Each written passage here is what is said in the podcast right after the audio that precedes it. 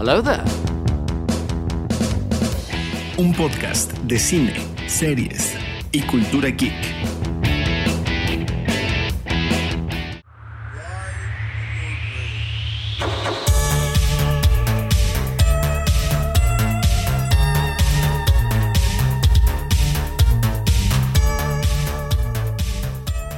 Ya llegó, ya está aquí después de unas dos semanas, pero esto es Hello There, un podcast de cine y cultura geek. Yo soy Brian Fett Yo soy Mero Diego. Y yo soy Goyo Díaz. y el día de hoy pues es una edición especial de terror, de Horror Mania, porque hoy vamos a hablar de las películas más nos han dado miedo.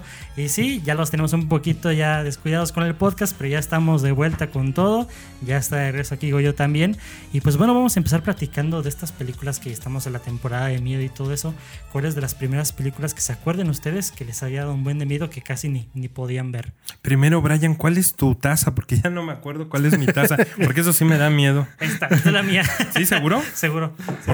Bueno, Porque si no, ahorita Sí, coronavirus. si no, el terror. no, mejor lo dejamos a un lado. Pero bueno, porque eso de repente da más miedo que, que estas películas. Eh, yo quisiera empezar platicándoles que recientemente hay una película que es más o menos reciente que me da miedo. Bueno, no me da miedo porque ya es difícil como que te da miedo, te da miedo otras cosas, pero que creo que rescata un tema de terror bastante interesante es el- la película de Siniestro. ¿Por qué? Porque toman como estas películas antiguas donde hacen como una recreación. Bueno, Siniestro trata de un tipo que escribe sobre sucesos medio paranormales y de asesinatos y que se encuentra en su casa donde va a ir a cubrir una investigación sobre un suceso que fue desafortunado. Encuentra una caja con cintas antiguas y ahí va encontrando asesinatos que, que pues se ven muy reales. Entonces eso es como que la impresión que te deja muy fea. Y a mí, de las películas más recientes, esa es una que no puedo decir que me da miedo, pero sí me pone incómodo. Y sí me da miedo las cintas que tú ves en la película. No la película en sí mismo, sino las cintas grabadas como que, que las ves muy caseras. Y por eso como que me inquieta un poquito.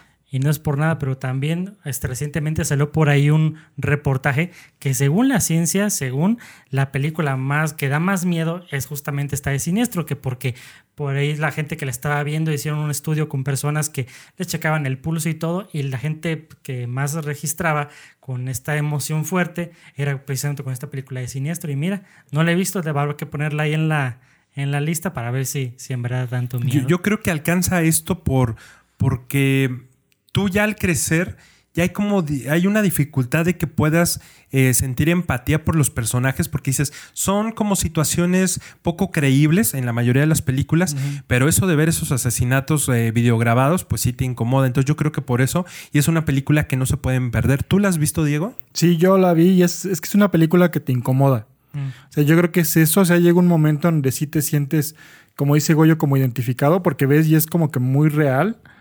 Y, y sí, no es como la típica película de terror donde dices, ah, son chavitos, los van a matar, van a matar este, pues a los que están teniendo sexo o eso. No, aquí es algo como que te puede pasar a ti, o sea, puedes encontrar esas películas realmente y si es, llega un momento donde te incomoda, o sea, eh, o sea, sí te da miedo porque sí dices, o sea, ¿es real? ¿No es real? O sea, ¿qué están viendo? O sea, sí son como esas películas de, de trauma, que también no sabes si es, o sea, ese tipo como de cine snuff. Eh, creo que eso es lo que te, causa como esa sensación, ¿no? Y sabes qué, también la segunda película, muchas personas la critican porque las actuaciones eh, de la película en sí no son buenas, pero los videos que ves en la segunda película también son igual de inquietantes. Eh, el que lleva en este caso el protagónico en la segunda película es este señor, que no recuerdo su nombre, pero que mm, es la, la interpretación de en la película de eso. Ya ven que hay un chavitillo que se enfermaba mucho en los nuevos capítulos de eso, las nuevas películas o en el remake, aparece un niño que tiene asma y que, que la mamá como que lo tiene muy cuidado con el tema de los medicamentos. Cuando crece, ese mismo actor es el que sale en Siniestro 2, así que se las recomiendo porque es inquietante. Entonces ya tenemos la primera ahí para que la chequen. Ahora vamos contigo, Diego. ¿Cuál es una película que te acuerdas que te haya dado mucho miedo? Bueno, es que aquí sí yo me voy a, a mi infancia, porque yo creo que aparte como niños, como que tenemos esa parte de temor y que y era algo que hasta disfrutabas, ¿no? A veces, no sé, como que de niño no les pasaba que querían ir a ver una película para espantarse, o sea, eso era lo que querías. Y muy raro porque la primera que yo recuerdo que tengo muy presente es La Mosca. ¿No? Esta película que yo vi dije, yo ni sé por qué me la dejaron ver al principio, digo, estaba bien chavito cuando la vi, tenía yo creo que como 8 o 9 años, porque primero es una película que la ves y es como de ciencia ficción, ¿no? Esta parte de que pues se puede teletransportar por este eh, aparato que transporta ya materia, pero la parte de que cuando ya pasa esto de la mosca, tú dices, ok, todo es normal, no está pasando nada, eh, y cuando este personaje ya se empieza a transformar, cuando se le empiezan a caer las partes del cuerpo, cuando tú normalmente lo mencionábamos en Evil Dead o en varias películas, este desmembramiento, pero aquí que es él mismo, o sea, cuando él agarra y se empieza a quitar la oreja, que se le empiezan a caer las partes del cuerpo, que se empieza a derretir, o sea, esa parte a mí me dio mucho miedo, o sea, me dio mucho miedo eh, cuando ya se convierte como en mosca, que llega esta persona también a, como quitarle a su novia y que él, como las moscas que... Eh, vomitan, bueno, hacen este como ácido para que derritan todo para que se lo puedan comer y que derrite también a la persona. O sea, esta cuestión, o sea, yo no sé por qué te digo, la vi tan pequeña y me dio mucho asco. Y aparte, una cosa rara, la vi creo que con un primo y vivían ese entonces en un edificio. Y cuando íbamos a bajar, eh, yo vivía en el tercer piso, íbamos a entrar al elevador y estaba descompuesto. Entonces íbamos a bajar por las escaleras y oímos un zumbido muy fuerte. Y nosotros, no manches, corre, es la mosca. Y vimos, eh, nosotros según vimos una mosca así como del tamaño de una rata, pero seguramente era una de las moscas grandes. Pero nosotros la veíamos gigantes y como acabamos de ver la película y oíamos muy fuerte el sonido que hace una mosca, que también ahí lo ocupan. O sea, sí nos dio mucho miedo. Regresamos a mi casa y no me acuerdo, pero ya no bajamos ese día del edificio, nos quedamos encerrados. Es una película que, pues, por esta cuestión también de, digo, de esto que se, eh, se empieza a deshacer y eso, a mí me causó temor. De hecho, eh, en Ricky Morty lo, lo menciona, ¿no? Como esto de Cronenberg. Ah, sí, del universo, Cronenberg. Que básicamente pues está basado un poco en esto de La Mosca, que es un remake aparte. Sí, porque también algo que pasa muy seguido con este tipo de cosas es de que ya cuando eres grande quizás ya no te da miedo eso, pero de igual forma siguen siendo efectos tan buenos que sí te das asco, porque yo la vi hace como unos dos años por primera vez y sí, o sea, cuando ves que también creo que se le cae la uña y se la quita. Lo primero es la uña, que se la arranca. Sí. sí, desde ahí está también hecho que sí te la crees que está pasando eso y sí te causa esa repulsión como todo eso. Y de niño no me quería imaginar cómo has de haber sentido porque es horrible. Sí, o sea, cuando se quita la oreja porque como que empieza a ver que se le está cayendo partes de la piel y de repente se quita la oreja. O sea, tú de niño así como que, ah, mis orejitas, no. Pero sí, sí es, este, sí, también es como inquietante, ¿no? Es, y como es como asqueroso esta parte. Sí, porque también yéndonos más o menos de, con esa línea de que ahorita es inquietante, pero de niño no lo puedes soportar. Ahora yo les voy a platicar de la primera película que me acuerdo que me daba mucho miedo y es yo yo voy a hablar de la de eso, que en este caso era una miniserie en el año 90. Ya a mí yo recuerdo que yo veía cachitos de esa cuando la retransmitían en el canal 5, pero me acuerdo que ambos usaban pequeños clips. Me acuerdo mucho de la escena donde está la mamá y que ve en el tendedero y que se alcanza a ver nada más por un segundo a Pennywise. Yo recuerdo que vi eso de niño en el comercial de que cada 5 vamos a tener la función. Y yo así de, no manches, o sea, vi esa cara de Tim Curry como tiene ahí la que, no sé, así como que me dio muchísimo miedo porque lo, lo, chistoso es que a mí nunca me dieron miedo los payasos de niño. O sea, porque yo los veía en las fiestas y decía, ah, sí, el payaso. O sea, tampoco era que, ah, qué risa el payaso. Pero no sé, como que no me desagradaban. Yo entiendo que mucha gente que les causaba mucha aversión los payasos, pero nada más a mí era con Pennywise. Pero es que el tipo era tan, tan malo y tan así. Luego veía las escenas, así cachitos de cuando lo estaba viendo en la tele, de esta escena de la regadera. No, hombre, también era de que no me quería bañar solo, porque imagínate, era como de que se me va a salir por la coladera o yo qué sé. Las manillas, no sé si les pasó algo parecido, ustedes la vieron. Las manotas, ¿cuáles manillas? No, manillas, no. eh, de hecho, Brian, quiero aprovechar para contarles a todos nuestros podescuchas y a la gente que nos sigue en las diferentes redes sociales que recientemente eh, estuve revisitando las películas que estás mencionando, las originales, las que eran como una especie de video home. Y también acabo de terminar otra vez el remake. Sí lo vi en el cine, pero quería como empezar a hacer anotaciones de las diferencias que encuentro entre las dos películas y acabo de comprar el libro, que es un libro también, un ladrillote. Eh, me voy a tardar un poquito pero les prometo que muy pronto, aunque ya no sea en este mes, vamos a sacar un episodio especial hablando de las diferencias de las películas originales, que pues son dos capítulos, las, el remake que hicieron recientemente y, y las diferencias con el libro. Entonces, eh, esténlo esperando pues pronto porque les prometo que pronto va a salir ese episodio. Ese resumen no lo tiene ni Obama. Sí, no, pero ese, o sea, a mí también de niño, ya era como adolescente cuando yo la vi. Mis papás tenían, no me acuerdo si era como antena parabólica o, o sea, teníamos algo así que lo pasaban, este, llegó, como dicen, era como un video home y lo vimos. No me acuerdo si era Navidad o Año Nuevo porque estábamos como toda la familia empezando a ver esa película. Eh, de eso de que ya sabes que ya acabó de cenar, todo después de las 12, eso, y todos estábamos viendo la película. Me acuerdo que estaban tíos, primos y todo. Y poco a poco, cuando salían las escenas, así, ya me dio sueño, ya me voy a dormir. Y cada familiar se empezó a ir. Entonces al final nada más nos quedamos como que mi tía, mi tío y yo. Eh, mi tío es este, un poquito más grande que yo, no es muy, no es muy grande.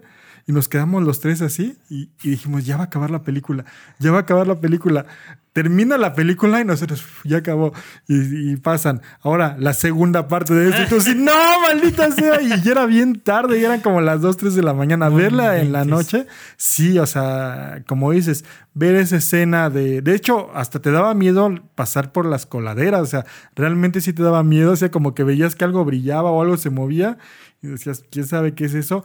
Esta, esta parte de que yo creo que fue de los pocos videohome que te daban terror, porque realmente había unos muy chafas. Digo, este no tenía los grandes efectos, la verdad, pero muy bien ocupado eh, el maquillaje, la interpretación de Tim Curry se me hace excelente como, como Pennywise.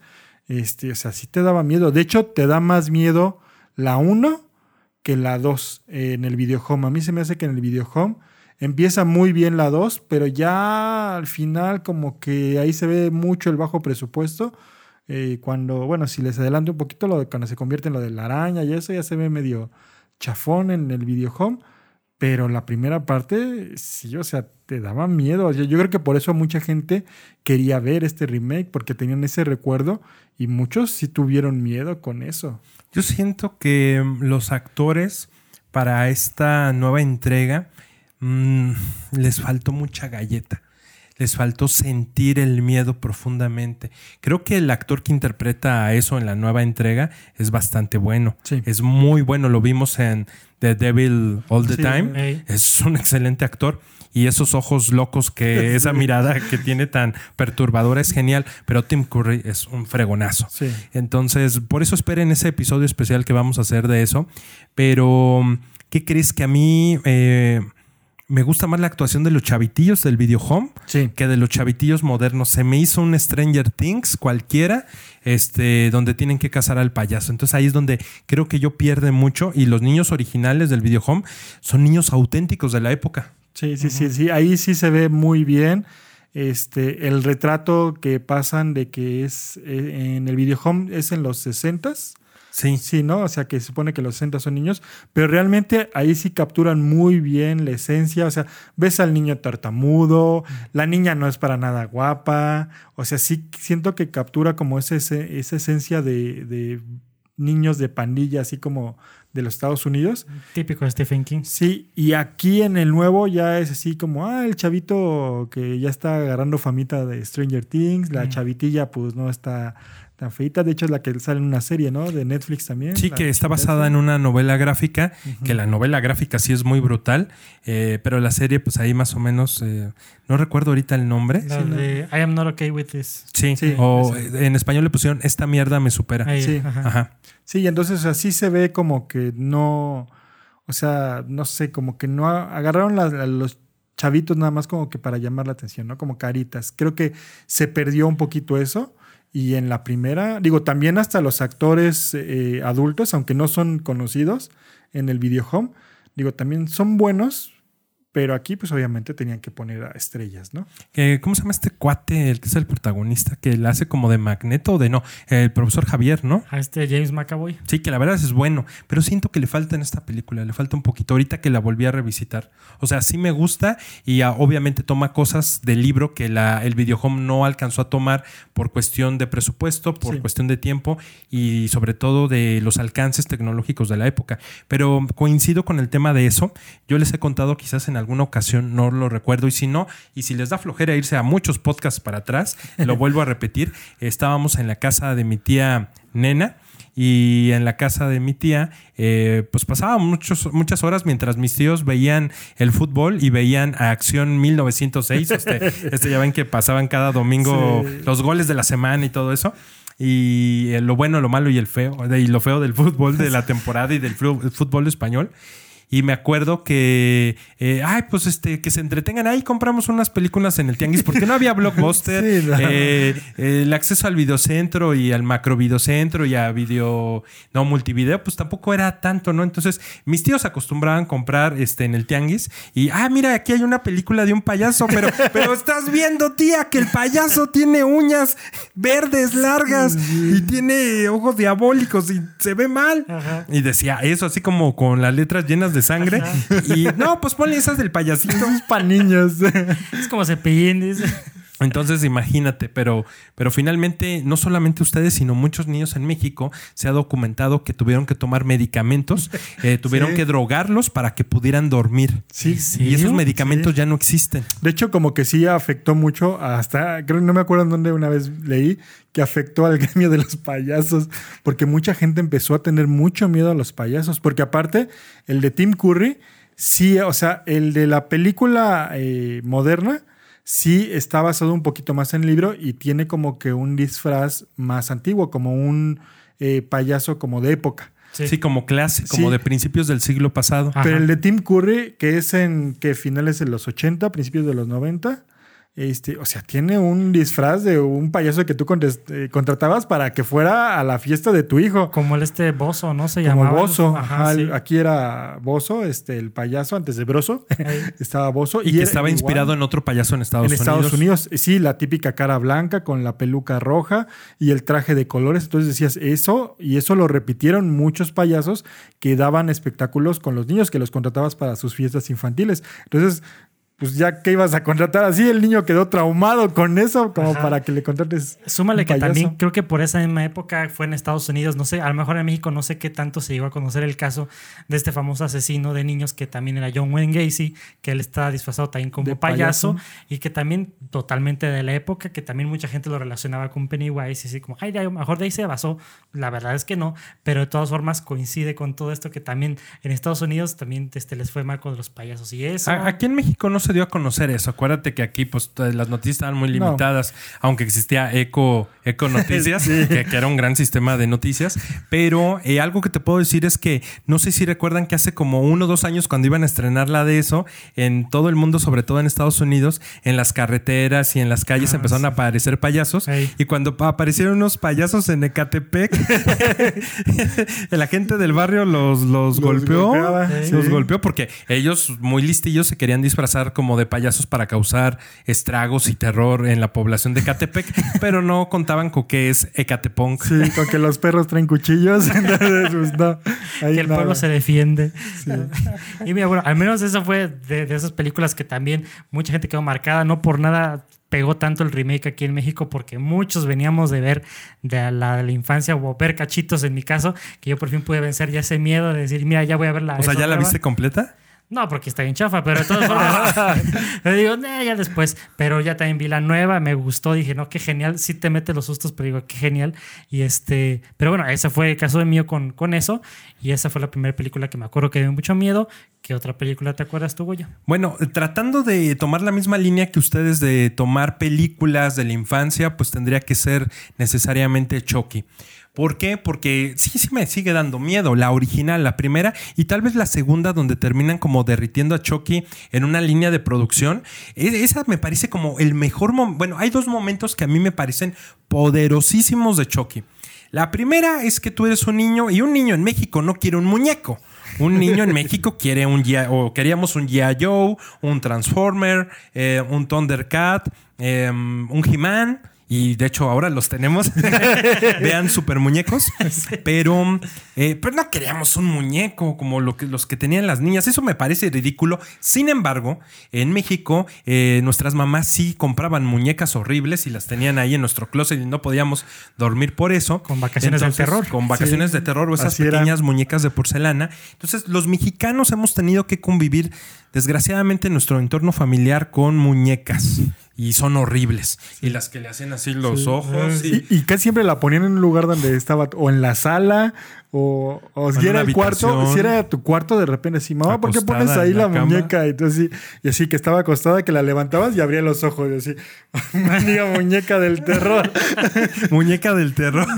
Pero, pero, pues bueno, o sea, tú pensabas, no me va a salir un Chucky, pero se me va a despertar la muñeca y me va a hacer algo. Yo sí viví con temor de muñecos y de muñecas, eh, no solamente en tu casa, sino también seguramente en la casa de alguna tía que tenía colección de muñecas, que esto pasa muy seguido. Saludos a mi tía Juguete. y, y sí, da, sí daba mucho miedo. Entonces, eh, el primer momento que recuerdo es cuando la mamá del niño Andy, ¿verdad? Se llamaba Andy, Andy. Le, se da cuenta que el muñeco sí está poseído, que, que como con la parodia de Los Simpsons de Krusty el payaso, ve que no tiene baterías. Y entonces en ese momento eh, Pip, eh, pues la mamá se da cuenta y entonces el muñeco empieza a pelear con la mamá. Eh, a mí me da mucho terror el saber que ya la mamá que tenía la conciencia de que el muñeco pues tenía un ente o estaba poseído o demás, pues lo logran vencer, le tienen que meter unos disparos, como en la parodia contra el peluquín, este, también en Los Los Simpson, pero le meten unos disparos y dice que se muere Chucky. Pero la pobre mamá se tiene que ir como a, a, um, Es un hospital psiquiátrico. psiquiátrico, exactamente.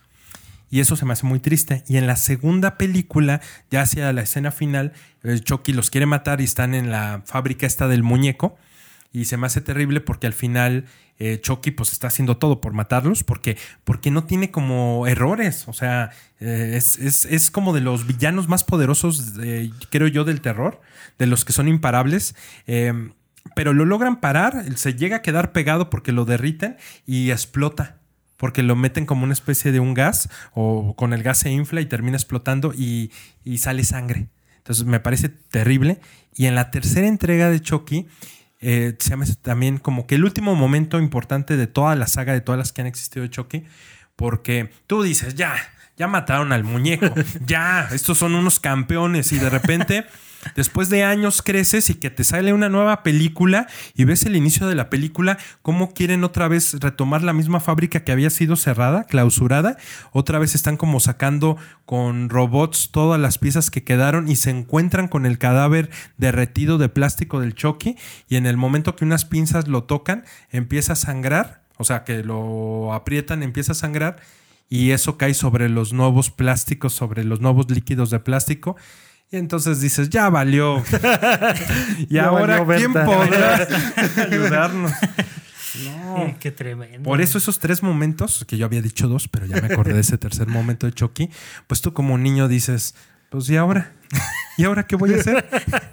Yo también sí me acuerdo que me daba miedo Chucky de niño, porque pues es eso, es como la, tú de niño que te puedes imaginar mil cosas y la inocencia, porque pues tú que tienes tus muñecos al lado y todo eso, pues no te los imaginas como toda historia y cada que padre que revivan. No. reviven y dices, ¿qué, qué es esto? O sea, ¿qué van a hacer los mendigos? Y por eso ves esta imagen de Chucky con los ojos muy, muy azules y como que muy anormales y de que el pelo así muy, no sé, como que es un, es una- un diseño de mono muy raro y por lo mismo también me daba mucha impresión porque también la pasaban en el canal 5 o en el 6, no me acuerdo cuál Sí, era. en el El 5, cinco. a El cada cinco, rato. Y a cada rato, y por eso pues, veía los cortitos y yo, sáquense que voy a andar viendo eso. Por eso también me acuerdo, de hecho. ¿Se acuerdan de una película que también era de muñecos, pero que eran muy malvados y que traían navajas? Que eran muñecos chiquititos. Sí, es una película que es algo como de juguetes de, de, de terror espacio o algo así. sí. Creo que era, se llamaba Dolls en, en inglés. Dolls. Ajá, que Yo- son varios juguetes que tienen así como cuchillos y de hecho está el, el mono este que, que aplaude, hay El unos chango. robots, hay un, un changuito que, que tiene Hay uno los- que tiene los dientes los afilados como, como caníbal. Sí, como Tiki, Sí. Como esos Ah, monos tikis, ajá, y sí son asesinos, ¿no? Matan a la gente.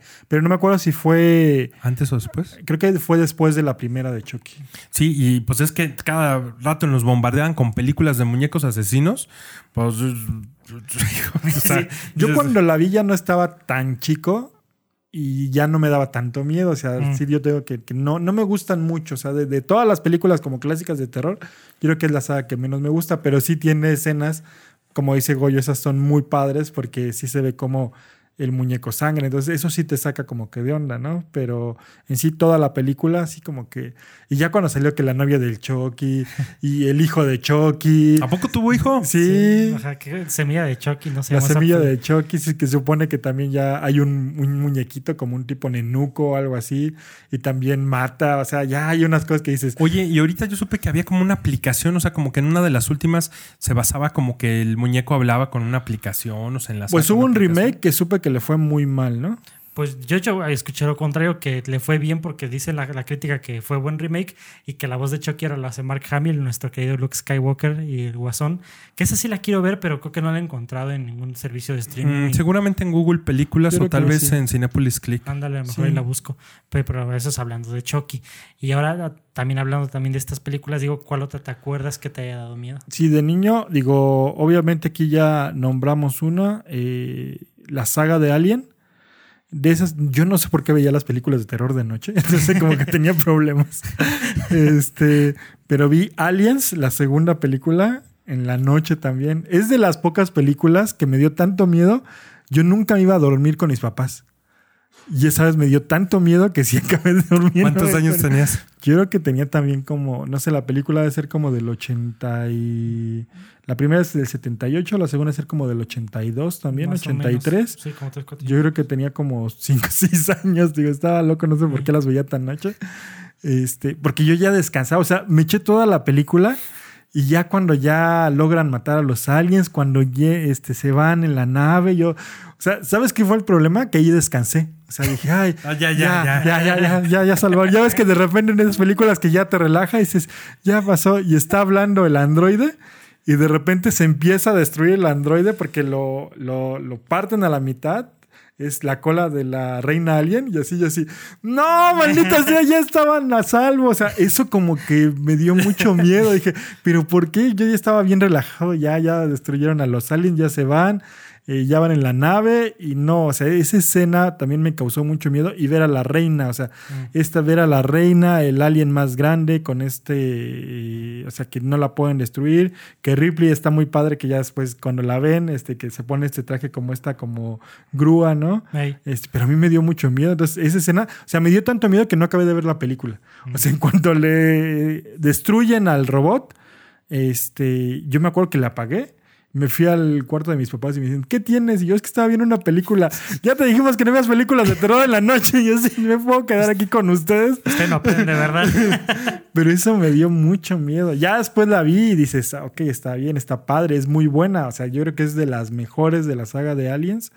Pero esa escena sí es el que te relajas y dices, ya, ya pasó, ya acabó todo. Nunca pensé que iba a pasar eso en esa escena. Nunca pensé que iba a salir la reina alien en ese momento. Y sí fue algo que me dio mucho miedo. Porque también lo curioso es de que al menos la segunda parte, la de Aliens, es más película de acción que de terror. Sí. Por eso hasta se me hizo raro que no sentiste nada con la primera. Porque yo recuerdo que a mi papá le gustaba mucho ver las de Alien cuando yo era niño. Él las veía en Fox, recuerdo que las pasaba mucho en Fox. Y yo pues, pasaba por la, por la sala y me asomaba y pues veía el Alien y decía, ¡ay! Y ya me iba, ¿no? pero pues por eso también me acuerdo mucho, pero... Pero sí, yo entiendo que también la impresión de que cuando estás de niño viendo las películas en la noche, Diego, y pues obviamente sí. Sí, es que yo creo que primero vi Aliens y después vi Alien el octavo pasajero. Y ya después con mi primo veíamos en la noche. Eso fue algo que ya después como que se nos quitó. En la noche vimos Pesadilla en la calle del infierno, Viernes 13, y era como que algo que ya, cuando iba a casa de mi primo, él tenía una Betamax en su cuarto, y entonces ahí este, veíamos las películas en la noche. O sea, ya cuando todos iban a dormir, la poníamos, y así para aguantar, así que no nos diera miedo. Claro que te daba miedo, pero como que ya, sí estábamos mitiga, medio curtidos, sí. No, sí te creo. Y este, y bueno, ya hablando también de eso, ahora yo voy a decir la última película que yo me acuerdo que, que me da miedo, y no solamente porque me da miedo de niño, me sigue dando cosa al día de hoy. ¿Por qué? Porque yo creo en las cosas que suceden en esta película. Yo estoy hablando de la película El Exorcista. Porque yo he visto cachitos, entiendo que es una película, sé cómo se hizo, me encanta el proceso de cómo se hizo la película y todo, pero, este, o sea, obviamente, bueno, esto es experiencia personal. Yo estuve presente en un exorcismo, por eso cuando pasó eso, yo sé lo que hay detrás y por eso cuando veo la película digo, ni más, yo no voy a andar viendo esto, porque yo te sé mucho de la creencia de que al menos con esos temas medio delicados, yo siento que como que el ver una película de ese estilo, yo lo veo como que es casi como, como dicen por ahí, abrir puertas y por eso digo, madre mía, no sé qué voy a hacer, pero, pero de todas formas, este, es una película bien interesante porque, o sea, sí, a la fecha de hoy mucha gente también la considera como la película de más terror en la historia. Y yo no sé si algún día me, me anima a verla así completa, pero digo, es que es una muy buena película. Creo que es una buena película, aunque no la, ya la haya visto completa y así. Pero digo, está muy interesante el concepto de toda la película. Madre mía, Willy. Pero tenemos que comprometer aquí a Brian a que la vea. Yo tengo la edición.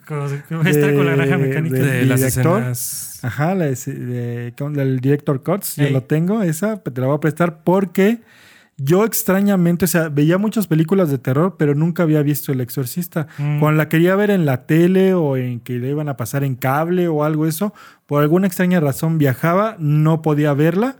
Y ya dije, no, tengo que verla. Eh, me acuerdo que hasta la estrenaron en el cine porque pusieron esas escenas que según las quitaron en la película original, que sí son más fuertes. ¿A poco? Sí. Se puede. Este, y, y dije, no, tengo que comprarla. Y la compré y la vi con mi esposa en la noche también. Y sí, sí es fuerte. O sea, es una película que yo considero fuerte, que para tener la edad que tiene, es una película muy bien hecha.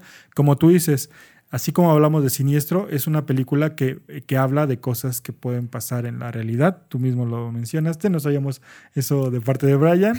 Pero, o sea, sí son cosas que dices, o sea, pueden pasar, o sea, y a lo mejor, si no lo has vivido en carne propia, pero a lo mejor conoces a alguien que pudo haber vivido algo o alguna O el- cuestión. o el típico cuando dicen es que yo jugué la Ouija o algo así, de que siempre, toda la gente que jugó siempre tiene una historia de terror detrás. Bueno, pues es que jugar a eso es rascarle, eh, eh, ya saben, este, yo, yo creo que hay que limitarse, o sea, no, no abrir esos portales, como dice Brian. Y si Brian considera que ver la película es abrir un portal, pues estaríamos hablando que Horrormania se va a extender mucho más tiempo.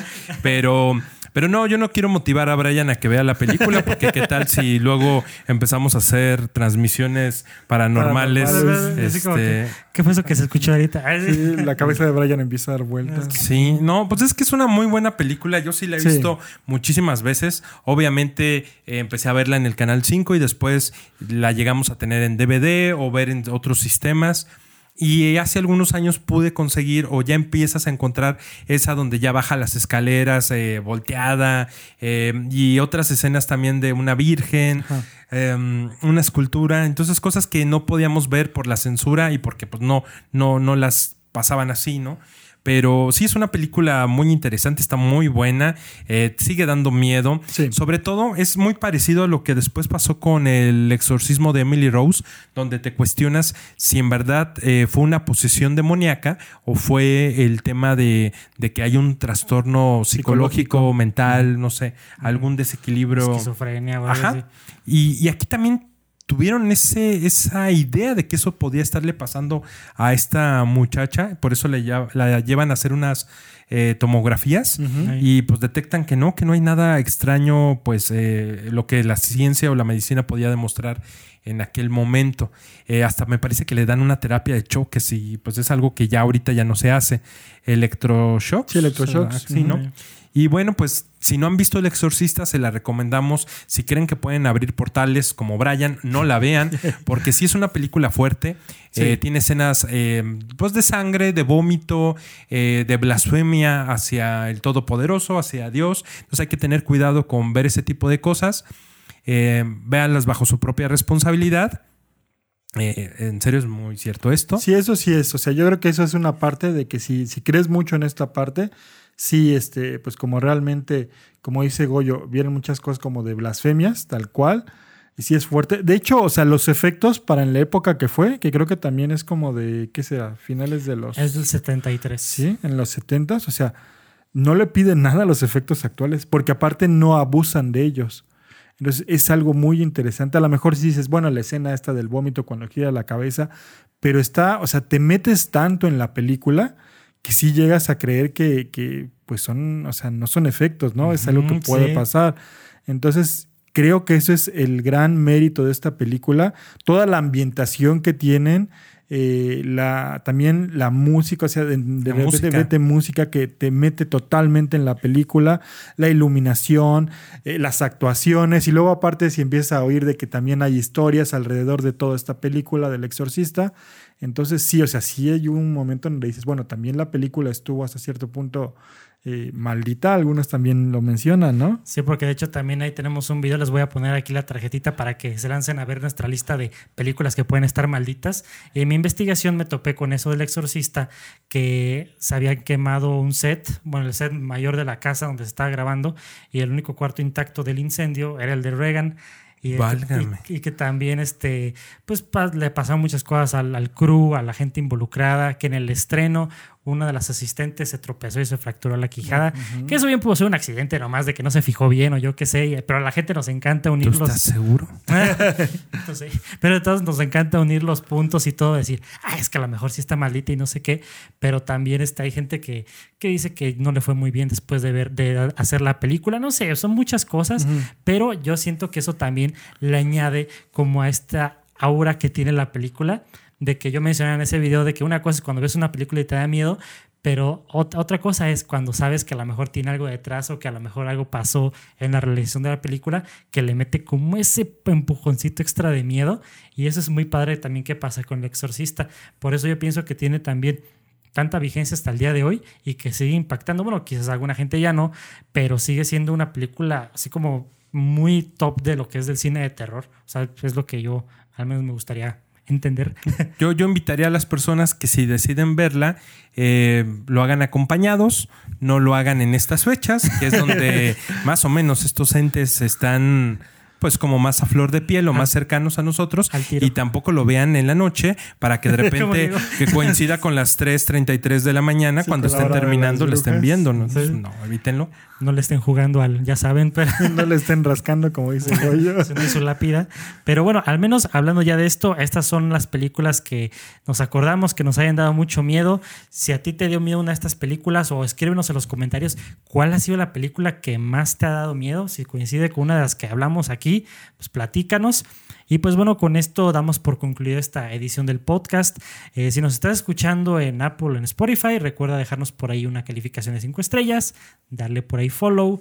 Y si estás viéndonos en nuestra versión en video, pues te invitamos a que si disfrutaste este episodio lleno de miedo, eh, le des like, consideres suscribirte para recibir más contenido de terror en lo que queda todavía de octubre. Y pues próximamente vamos a ir haciendo contenido de de cine, como lo estamos haciendo. Y por supuesto, se viene el episodio de eso, de todo este análisis que se va a aventar Goyo. Y pues bueno, eso sería todo por el día de hoy. Yo soy Brian Fett. Yo soy Mero Diego. y yo soy Goyo Díaz Hasta la próxima.